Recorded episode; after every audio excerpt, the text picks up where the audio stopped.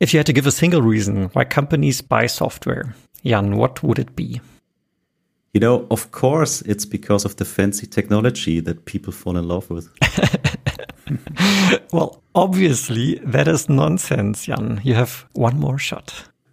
Okay, as always, Tim, you're right. So they probably want a return on their purchase. Yeah, you nailed it. It's the ROI.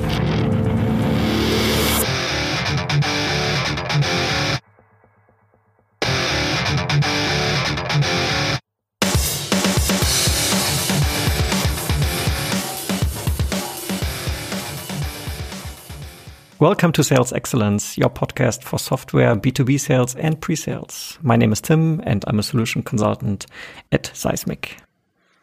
And I'm Jan, pre-sales leader with SAP. Welcome to a new episode of our show. Indeed, I do have one housekeeping uh, section in here for us today.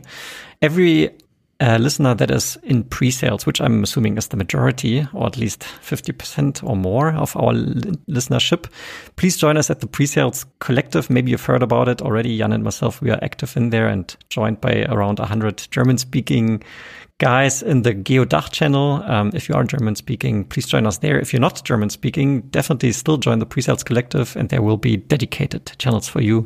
Would be awesome to connect and network there with you.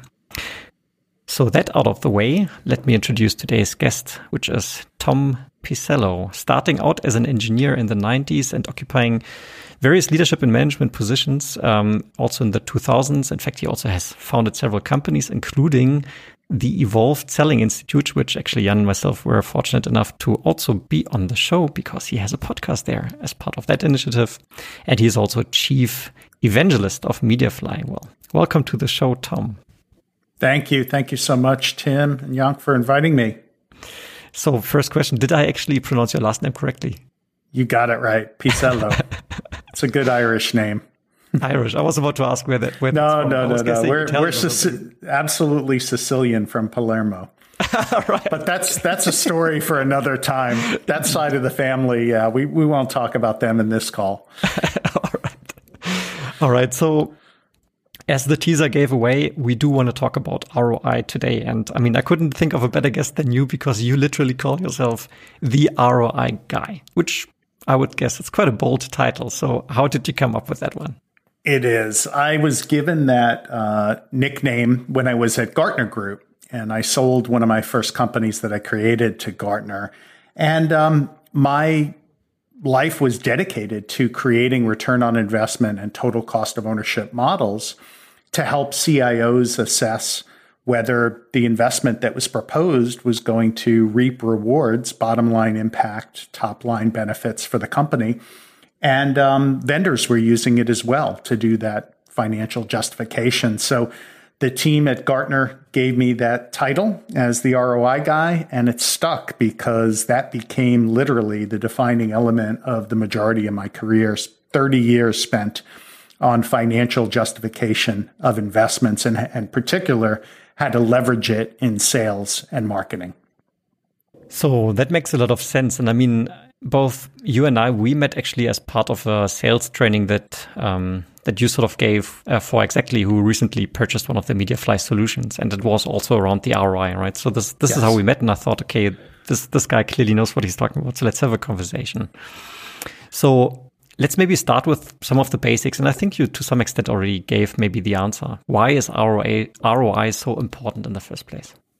Yeah, I think that as we look at the uncertainty that's facing many companies today, uh, it has really elevated the importance of return on investment. Um, folks' jobs are literally on the line if they make the wrong purchase decision. Mm-hmm. And so, one of the ways to assure that you're going to get value from a purchase is to do a formal analysis of what is the business value that the solution can deliver? How can it help us save costs or avoid cost? How can it improve productivity and processes? How can it help avoid risk or generate business growth? And how does that compare to the investment and the potential risk of that investment being maybe higher or delayed?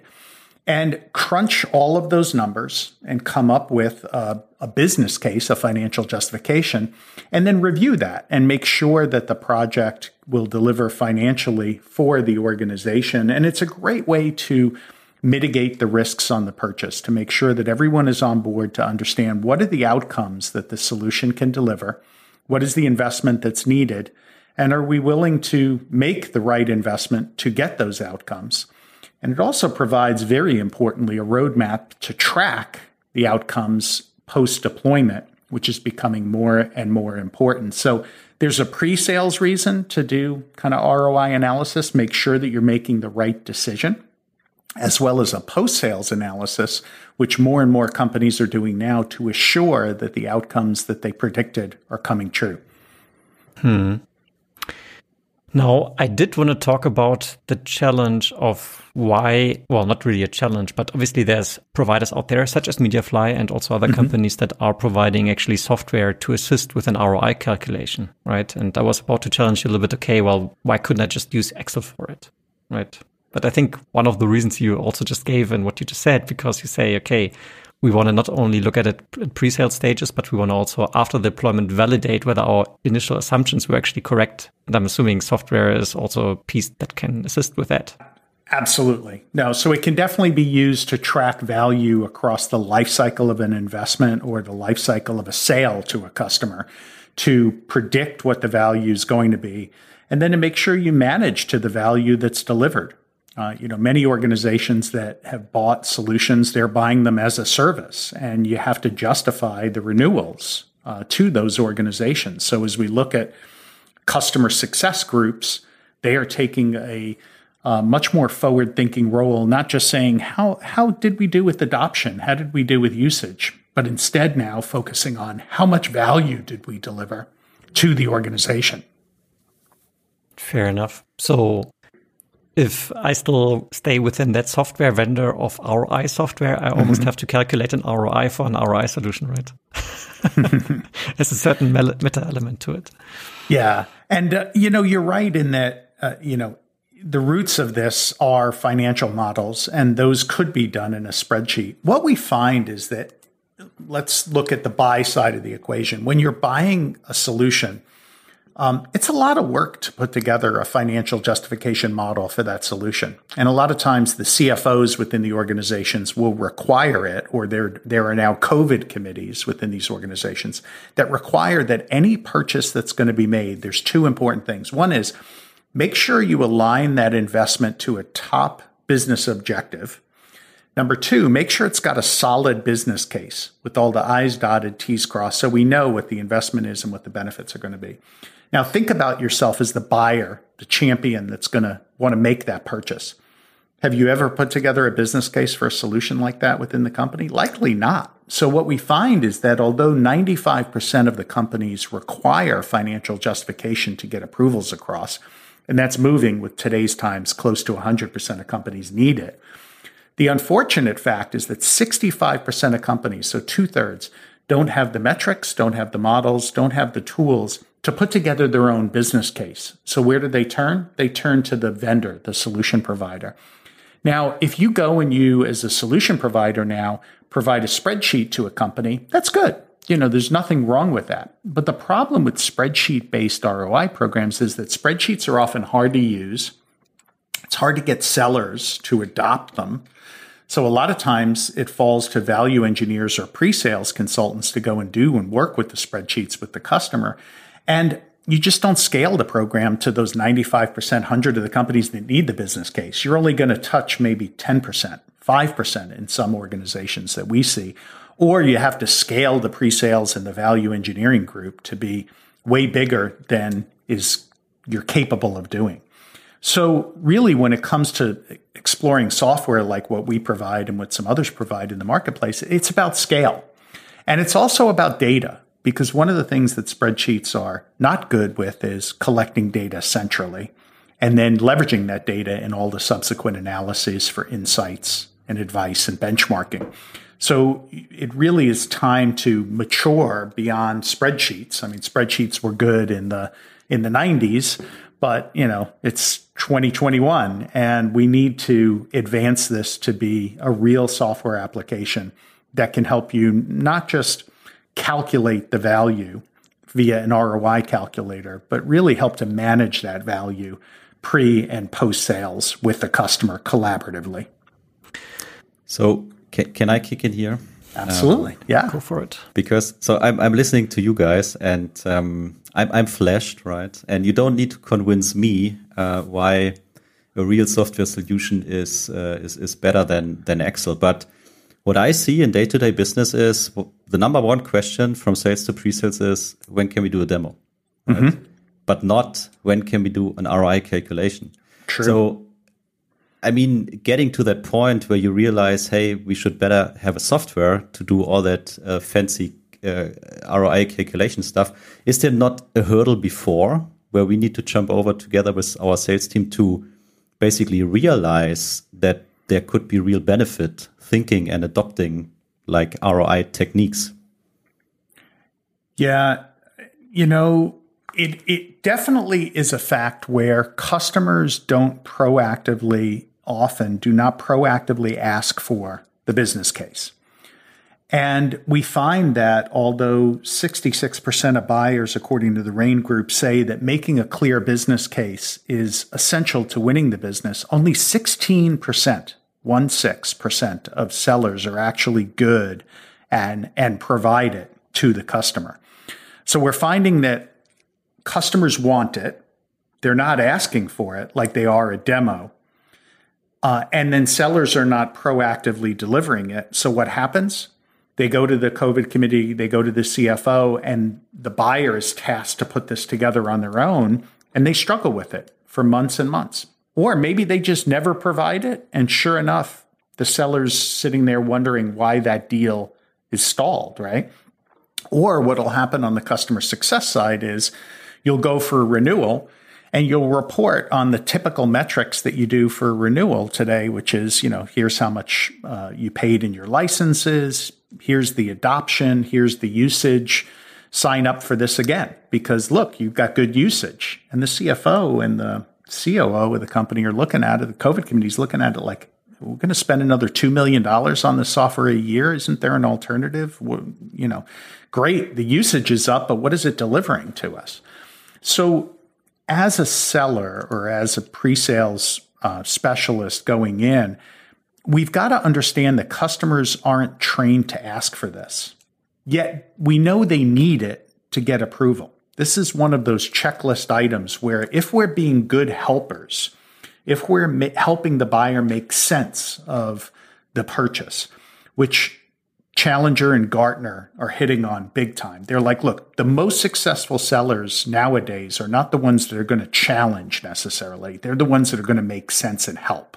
Why? Because buyers are already stressed. So if you're able to help them get the purchase through and make it easier, you're going to earn incredible points and streamline that purchase process where the buyer is very frustrated with it. So we have to proactively say, look, if we're being asked for a demo, which is obvious that the customer has to see what it is they're going to buy. And in fact, we're seeing more and more demo requests and multiple demo requests for all the stakeholders, more stakeholders than ever are wanting to see the solution. And they're wanting more customized demos. They're wanting to almost see pilot, pre-pilot kind of for free.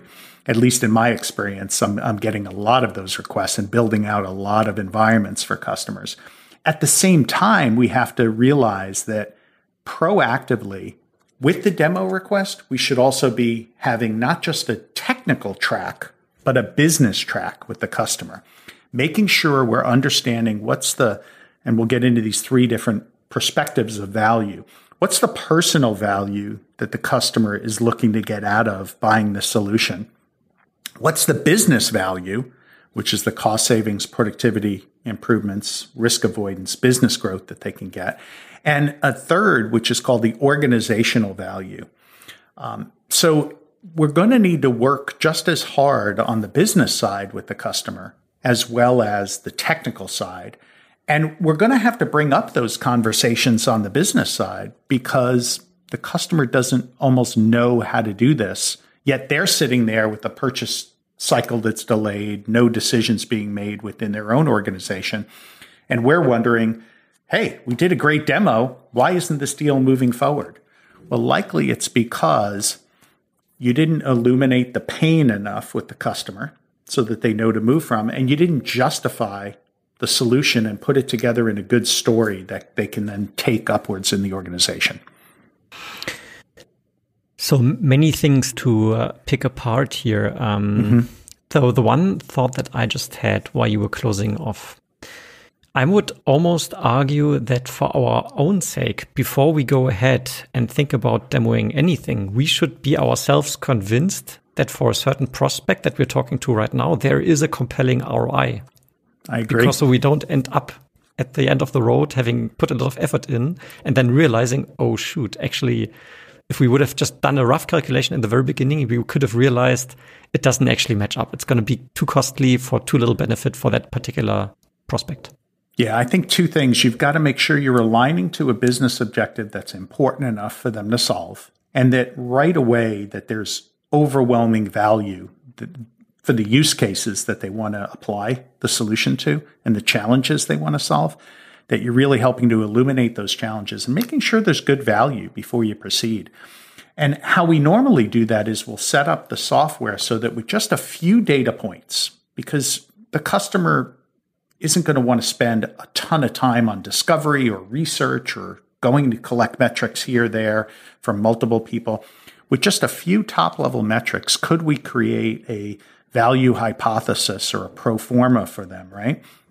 And deliver it right along with the demo to say, hey, I, I prepared this. Look, I know this isn't 100% right, but based on the use cases we, challenges you want to address, the use cases we discussed, the objectives you want to solve for, here's the estimated business value we think we can deliver.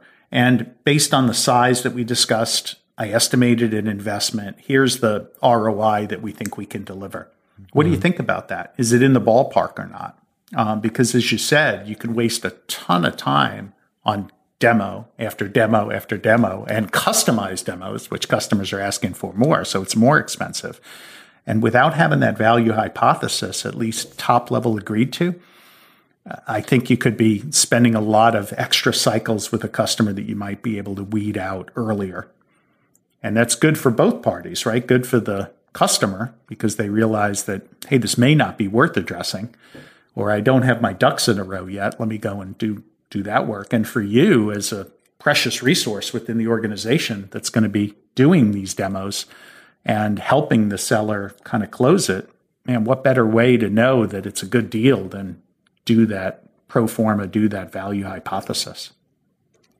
So based on what you just said, Tom, my question would be very simple, right? So, how can we increase these 16%?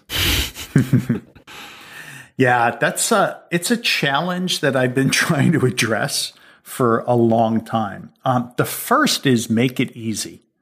Um, you know, sellers are, although they're very good at finance when, and they can calculate their commission check out to six decimal places, which, you know, coming, Tim, from Xactly, uh, that, you know, that's the case working on commissions and incentives. Um, finance, when it comes to business cases for the customer, can be intimidating. And particularly when you give them a big spreadsheet, they, you know, even when you try to make it easy to use, it can still be intimidating. So what do we have to do? We have to keep it nice and simple. Um, and then provide ways for the seller and the customer and you to peel the layers of the onion so that it becomes more um, thorough and credible for a CFO. But it doesn't start out that way. So I think helping the seller get to a value hypothesis with just a few data points to me is the best way to gain easy adoption. Um, make it more of a, a value discovery, value hypothesis tool that they use than a complex spreadsheet or a complex detailed ROI business case to create. And, and we found that that's the easiest way to make it a success. Then if the customer wants to drill in, that's where you bring in more of the value expert, more of, you know, pre-sales expertise, solution engineer expertise that can then take the customer to the next level. But try to keep it high level for the seller and the customer in the beginning. Yeah. I mean, this this resonates quite strongly with me. I've seen uh, multiple ROI calculators over the past decade or so, and um, and they vary in complexity. And in some cases, you have Excel sheets with like five, ten different types of tabs, and you're wondering, okay, now I really would like to have a value based quantitative uh, discussion with my customer, but I have to fill out, um, I don't know, 30 uh, cells before I actually come to any sort of decent result. So I like that iterative process that you're suggesting here. And it draws a lot of parallels to our general way of working in pre-sales, I would argue, because also Jan and I, are, we are quite big proponents of the discovery process, right? And discovery is not something that you do once and then you're done. No, you engage multiple stakeholders, you learn more information and it increases your knowledge over time and also gives you more direction of what to focus on, how to solve that particular prospect issues and going forward, fulfill their vision uh, the more you learn about it. And it's the same thing here, right? You're suggesting, okay, start with some few data points, learn more, and then go deeper and make it more accurate as you go. Yeah. And I think aligning it with the use cases for the demos also makes this, as you said, to me, it's a discovery process. I use value discovery a lot. Um, yeah. In fact, when we want a tool used by more sellers, we'll name it that in terms of instead of a calculator or an assessment or an analysis uh, because it is about this iterative discovery process and making it more formalized. I also think culturally at the company, there can be changes to improve the adoption. You know, if everyone focuses on value and you make it mandatory, where you know that customers need this, even though they're not asking for it, sellers have to be made aware that that is the case. And they need to be prompted so that, uh, for example, a deal doesn't get to stage four unless it has a business case. That's a value hypothesis and a pro forma. And it doesn't get to stage five, maybe, unless you've got a formal business case that you've submitted that's ready for the CFO and ready for the COVID committee. So I think that there's a coaching and a management process in place. I think there's support that needs to be provided from pre sales and value consulting. And then there's making it really easy and iterative for the seller to apply in the deal. And that's how we get and start chipping away at the 16% figure and get it up to 40, 50, 60% that we know it needs to be in the near term. Yeah.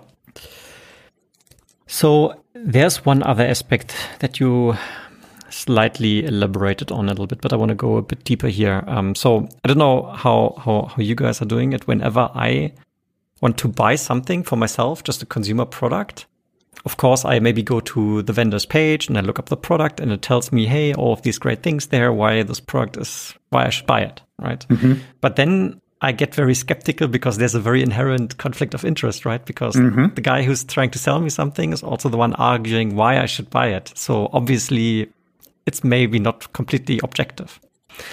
What you just said makes a lot of sense to me. You say buying companies don't necessarily know how to build a business case for your particular solution. So we want mm-hmm. to assist them with that. If I was now in the buyer's shoes, however, I would see that conflict of interest and take everything with a grain of salt.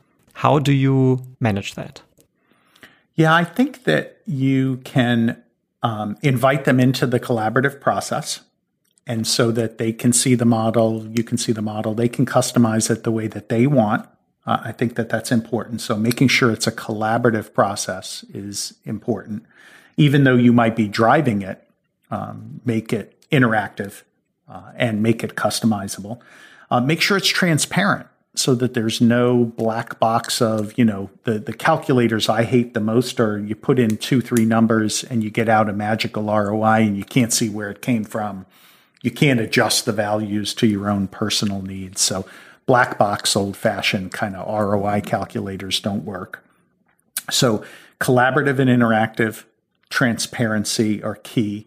And also, a lot of times I'll show them where the crossing line is for this not making sense for them. So I'll actually promote that, you know, this can turn negative and let's see where that is. You know, if you're only going to rely on this one use case and this one benefit, we're not going to get all the way there you have to make sure you're implementing these other use cases. And I'll actually turn them off up to the point where it's the line is crossed and it comes out negative. So you show them that negative results are um, could occur and where that line is. And it, and again, it's all about building trust. And when we talk about a buying decision, you know, even though I'm the ROI guy and I love numbers and I'm an engineer, as you mentioned, um, at at heart, um, so I'm a systems thinker. And logic, to me, I pride myself on logical decision making. Um, you know, logic maybe attributes to conscious decisions, uh, maybe 25% of the decision making process. And there are some that think it's less than 10%, some neuroscientists. Mm-hmm.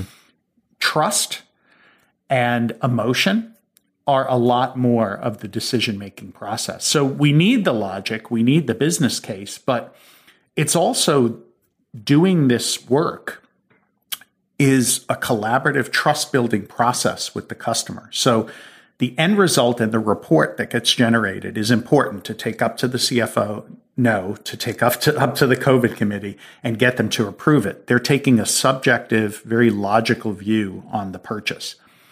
But when you're working with your stakeholders and your core team, there's a lot more emotion and trust that goes into it. And so you have to think of this not just as a we're going to get to that end report, it's a process that you're walking the customer through. Just like you walk them through and create a technical process so that they're it's not just the facts and features of the product that there's trust being built and there's emotion being built. It's the same on this business track. There's trust and emotion that you're amplifying and you're pressing the trust and emotion buttons throughout the process to make sure they're on board, not just the logical results of you're going to get 200% ROI off of the solution that number by itself won't motivate them. There's a lot more that's involved. And so I view ROI as not just the number, but the process, collaborative and transparent process that you work with the customer on. Yeah, and I think as part of that transparency, and at least this is something that I've observed working with the different ROI calculus that I've seen and worked with in the past, that there's always aspects in the calculation that my customers didn't even consider. Right? Mm-hmm. There's maybe two, three aspects in there which do have not a negligible impact, definitely an impact to the ROI. Maybe it's not the main use case or not the main benefit, but there are certainly aspects to it where after a few um, thought exchanges, most customers would agree, ah, yeah, you are right. This is a side, a positive side effect that influences the calculation that we haven't even considered in the first place. Yeah. And I think addressing those unmet challenges and showing them unrealized value within the organization. Those are usually when you help a customer open up their frame and their perspective. That's where the, the light goes on. That's that emotional part, Tim. So you described it so well, where that's when you get them emotionally engaged and involved in a way that they weren't before. Like, wow, I can really achieve these other aspects. And that's why I like to think of value not just as one dimension, a lot of times people think of value as, oh, how are we going to go and help that company save cost? Well, the first thing is to make sure that you've got benefits that are beyond just cost savings, right? There's the productivity process improvements, risk avoidance, and business growth to consider. But then you go beyond that and say, okay, how can this solution deliver personal value to the stakeholders? How could it help them maybe get a raise, get recognition, maybe stay or increase their relevance within the organization, right? How could it make them maybe improve work life balance too?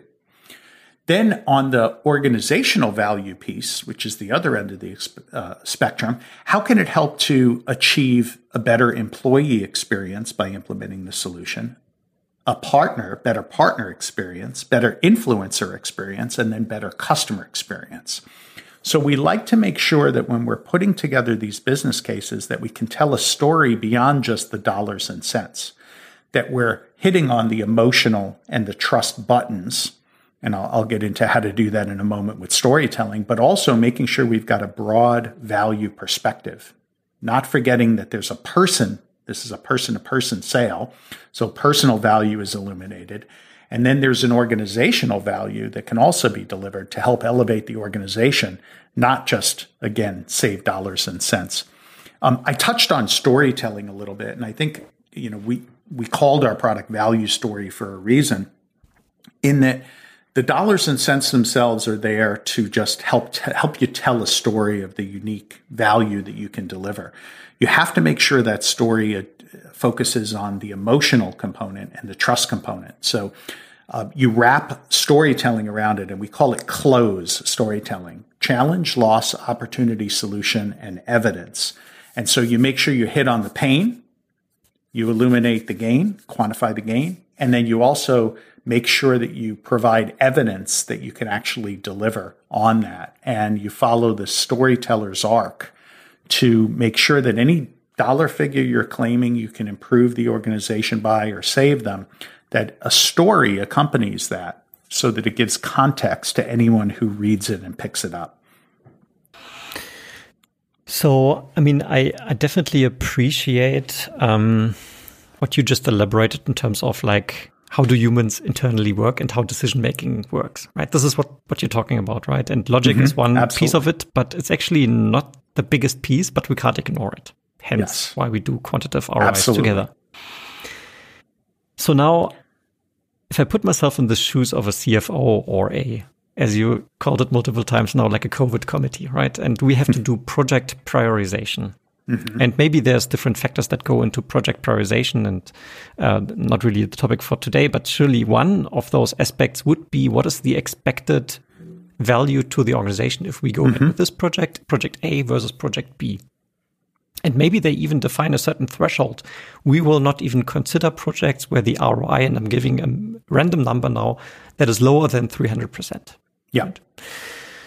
Maybe that's that's what they do and i'm sure i mean i'm i'm simplifying here um, but one of the conversations that i had with with salespeople well with colleagues basically is what do you think is a minimum roi that we need to present to this prospect in order for them to say we have to do this project there's no way around it. Mm-hmm. Is there a number that is like that yeah it's a great question there's certainly I, I don't want to have folks think there's a much more complex rubric that these decision committees go through. However, there is a financial threshold that needs yeah. to be crossed. It's usually multidimensional. Um, and there are also uh, emotional factors like how it's going to help them to achieve their biggest strategic goals. So don't forget that every business case, even though you want to have an ROI figure, you have to make sure it ties to those big goals. But let's get back to the heart of your question, which is, you know, what's the kind of minimum threshold? And, and how do we know what that is? You can ask the company, do you have, you know, what are the criteria that your CFO uses or your COVID committee uses to, and they're not calling them COVID committees internally, but the purchase committee, right, um, yes. uses to uh, to evaluate. And sometimes they'll share that with you. If you don't know that, you have to go back to um, decision science and look at what that um, entails people don't change because of something called status quo bias. And status quo bias means that the reason why it's so difficult to get people to change, whether it's organizational change or a purchase decision, is because that our brains are designed to conserve energy. And we see any change as requiring a lot of energy.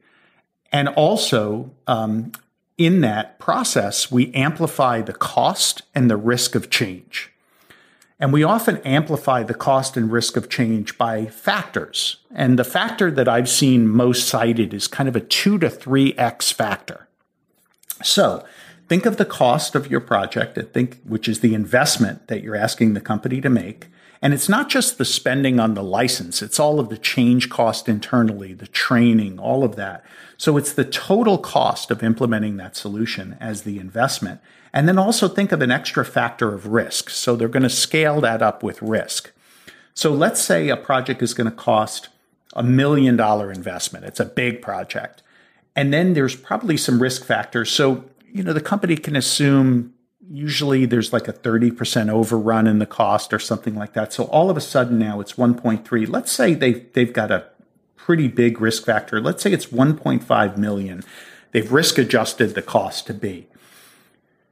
Well, if we think of status quo bias in this decision making process, we have to take that 1.5 million and say, look, to overcome that, the buyer needs to think they're getting not just the 1.5 million in benefits, but two times that, three times that, right? And so that's why you typically want to have an ROI in the order of 200 to 300% to account for this bias that we have, this status quo bias. Um, so when you have your 1.5 million, that means that the uh, you know an ROI of 200% means that you're going to get $2 back above and beyond that original 1.5 that's there.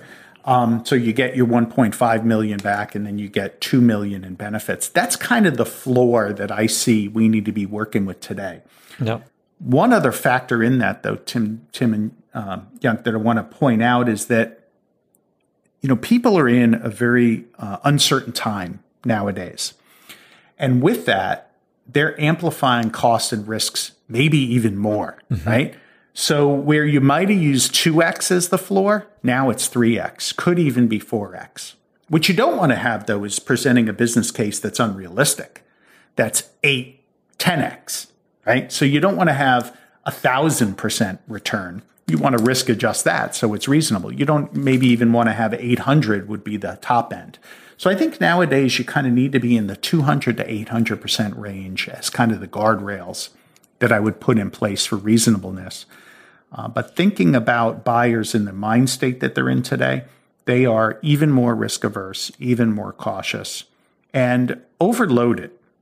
So, this concept of if we're able to streamline, and this is why Gartner and Challenger now are hitting on this, because buyers are so stressed, they're viewing choices as being very difficult to make. And overchoice is prevalent the amount of information that gets thrown at a typical buyer and vendors, we're doing this, right? Uh, in the limited time we spend, we're throwing everything at them that we can all the features, all the functions, all the collateral, like never before. If instead we take a step back and say, what, what do they need to make this purchase? What can we do to help clarify and help make them make the choice? Less is more. However, there are certain pieces that we need to provide, and the business case is definitely one of those pieces. So, um, hope that folks are kind of getting that's that understanding that perspective that buyers have, and that they're overloaded and overchoiced, and however we can simplify their purchase decisions, all the better. Yeah. So I'm I'm glad that you talked not only about the threshold toward the minimum, but also to the maximum. Yes, because I've seen those business cases where it's like one thousand two hundred percent. I was like, guys, if yeah. we put up, and you, eh, put you know, particularly like no like at, believe it. Yeah, at exactly at you know where you're at now, Tim, where I'm at. You know, once you start impacting revenue, and you can make a good case for impacting revenue, it's kind of easy to get those big business cases yes. out there. Yes. You know, if you're just a solution that addresses one or two costs within the organization or improves productivity by a little bit, you're not going to have these blown out. But once you start yeah. saying, you know, we can really ramp up salespeople quicker and we can impact them and you can get give more seller time back and with that seller time they can be optimized and selling more you can get these overstated business cases and the key there is risk adjustment Mm-hmm. Risk adjust those down. Don't count all of the potential benefits. Show that you the ideal impact you can have, mm-hmm. but then you've got to risk adjust those cases so that there's an adoption curve that's implemented and also there's a threshold where yeah. you might only count 10 cents on every dollar of potential revenue. Yeah. And I think also what you just said earlier, right? When when you want to increase the trustability, if that's a word, um, mm-hmm. of your ROI, um, use more conservative values, right? The more conservative the values, the more believable they become. And if it's still in a compelling business case, then you're golden, right? That's that's exactly that's where you want to be. Yeah, be transparent and be conservative. Definitely. Yeah. So one of the biggest challenges, and this does not only relate to ROI, but in general sales engagements, but I would love um, to have your view on it, is in my view, um, engaging all the stakeholders that we really need to engage with in order to bring our prospect to a point where they can make a decision. Right? Mm-hmm. and as you as you rightfully elaborated earlier quite often it begins with things like the the department that is currently using maybe an excel based process. They want to now purchase software and they would like to see what is out there. And you go there mm-hmm. you do a demo you do a pitch so we want to bring in the value conversation, as you pointed out, even maybe to people that are only concerned around the actual impact to their daily business and the software they're going to use. We should still bring in that ROI conversation early in. But the challenge, and I'm coming to my point now, the challenge now that I see often is it's quite difficult to now find these additional stakeholders that really care about that mm-hmm. quantitative perspective of of the value that you can bring and yeah and and are part of the decision making process. How do we engage these additional stakeholders if we're just speaking to the guys that are going to use the software? Yeah. So it's a great question because when we look at the research and we think about how many stakeholders are involved in a decision, um, you know, corporate executive board and the challenger folks used to say, you know, 5.6, and then that grew to seven. Well, the latest research out of Gartner looks at both direct and indirect influencers on a purchase decision. The numbers are startling 14 to 23 people involved in a decision, both directly and indirectly. And many of those, you don't even know who they are within the organization, yet they've got veto power in a lot of instances. Uh, they can make the decision, and you don't even know that they were involved. So there's a lot more decision makers involved in every purchase, and that's not going down with uncertain times. That's only gone up. COVID committee, CFNO, et cetera. Right. And executives, by the way, clip levels are down to 50K for CEO and CFO sign off on average in organizations. We're not just talking small organizations, we're talking some rather big organizations where the CEO now is signing off on 50K purchase orders. And you're trying to get a million dollar purchase across. You can imagine the hurdles. So the hurdles are high. How do you make sure that you're getting out of the comfort zone people that you're working with and building a business case for everyone is important. Uh, you know, a lot of times sellers will be engaged at that tactical level. Mm-hmm. You know, if you're selling a solution to IT, maybe they're only talking to the system administrator or the security manager within yeah. the organization. They're not even talking to the CIO, much less the business users, users within the organization, um, much less the CFO and the CEO, who ultimately care about making sure the organization is secure.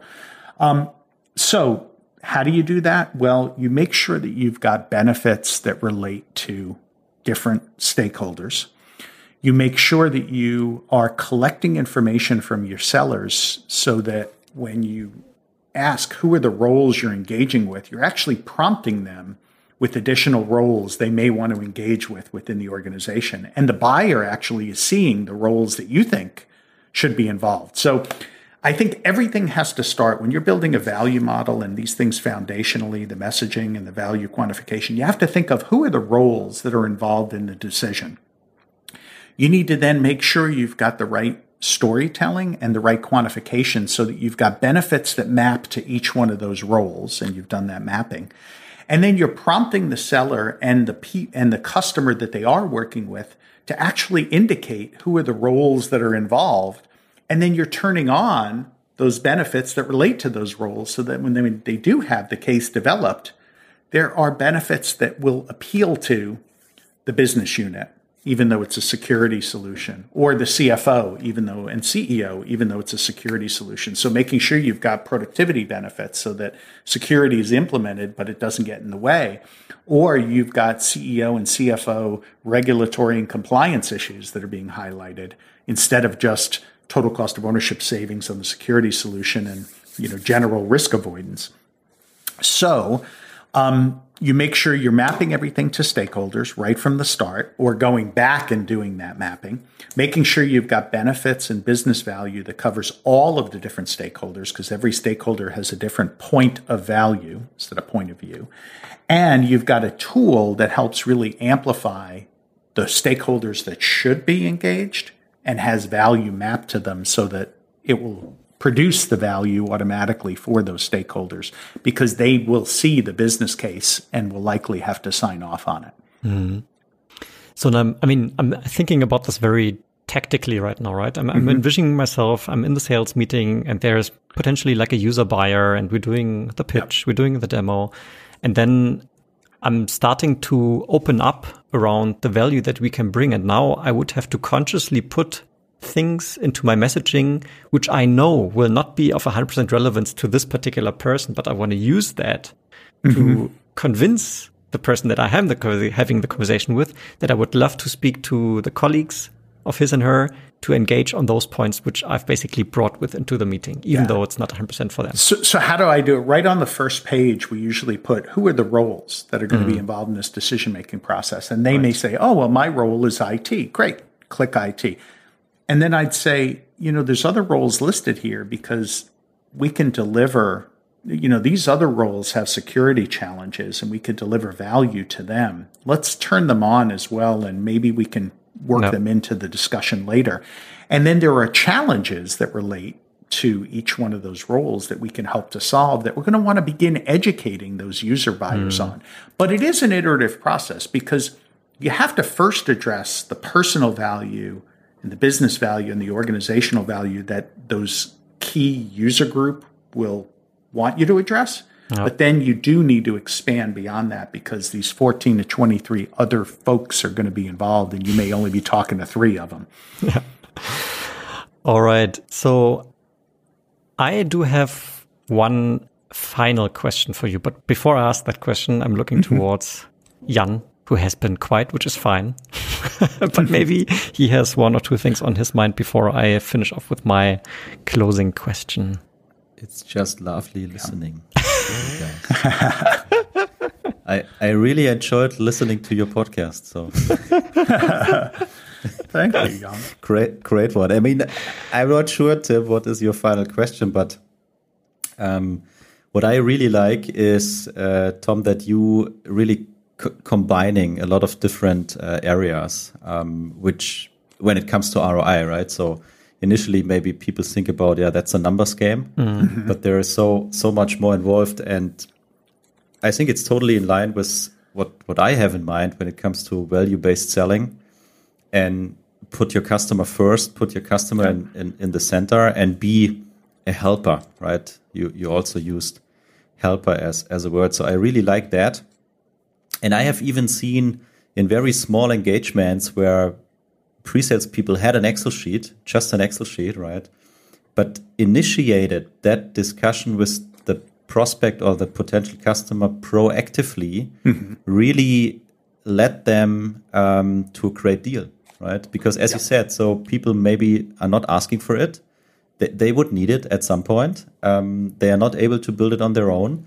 And we, we shouldn't have any fear to bring it up, right? Because I mean, maybe worst case is like, okay, we don't see an ROI at all. But that's, I guess, also a good thing because mm-hmm. we can save a lot of time, right? We don't need to do custom demo POCs or whatever. And I would say we still build trust, right? And the next time when that customer runs into another issue, they would call us again um, because we would have built a lot of, um, yeah, positive uh, report, I, I, I, believe. And this is what I like. And um, I mean, the number you mentioned is shocking to me. So one, six, 16%, percent mm-hmm. definitely not enough, right? Um, because definitely. it could add so much value to us, but um, especially to, to our customer. So this is what I really uh, kind of take take away from today's episode presented by Tim Brunner. and, and my final question does relate specifically what you what you finished off with, Jan, right? The the sixteen percent, and I think Tom, you phrased it in a way where you said only sixteen percent of the sellers know how to do a good value based engagement or a good uh, business uh, ROI um, conversation. So that means that the other, well, eighty four percent, obviously doing maybe something, maybe they're doing it, but maybe they're doing it wrong, or maybe they don't have the right timing, or whatever it may be. One of the things that we discussed here already in this conversation. But if yeah. there was, was one thing that you would give to those 84% of the people who are not doing it to the optimum, what would it be? What is the one tip where you would say this is where you have leverage? Yeah, and that opinion, by the way, is not my opinion. That was the feedback directly from the buyers saying there's right. that gap, right? So that is a buyer gap. 84%. Yes. What is the advice I would give them? Um, I think in most cases it's just not being done. Um, right. So my my advice is just get started with a nice, simple value um, hypothesis, value estimate, a pro forma. Collect a little bit of data from the customer Hopefully, you're armed with the tool. Don't be afraid of that tool. Dive in and use it, but um, provide a simple analysis back to the customer and get started small and then use that as the jumping point. Many customers today I'm seeing are just leveraging those value hypotheses and giving it to the buying group and getting approved. So you don't have to make this a science project. You don't have to think about it delaying. And I think there's this opinion out there that this will delay the decision. Um, it is required. So I think the bottom line advice I've got is you've got to deliver this on every deal. Do it proactively, do it simply, and that's the place to start. And just like like any other journey that you're going to take to grow or that you're going to take to improve, it starts with one step and the one step is just do it. Perfect. Perfect last last words to conclude the conversation. Thank you very much. Tom. So, um, yeah, really, really a pleasure having you here, and thank you for the collaboration. Um, to, the listeners, um, Tom, Jan, and myself, we already had a conversation with him on his podcast, so we can very much encourage you to also tune into that one. Um, Tom, if it's all right with you, we would of course put your LinkedIn profile into the show notes, so the potential listener can look you up um, in case there's maybe follow up questions or comments on anything that we've talked about here today. But uh, with that said, thank you so much, Tom. Dear listener, if you liked what you heard here today, please do us a favor, follow us on LinkedIn. This gives us some insight into how many people are listening and how you like our content here because you can directly provide feedback there. And of course, we would love for you to give us a rating on Apple Podcast because that's still the go-to place for podcast ratings. So with that being said, Thanks for tuning in. And last words to you, Jan. Thanks, Tom. You have been an amazing guest. Uh, and thanks, Tim. You run a great podcast. See you next time. Thank you, guys. bye bye.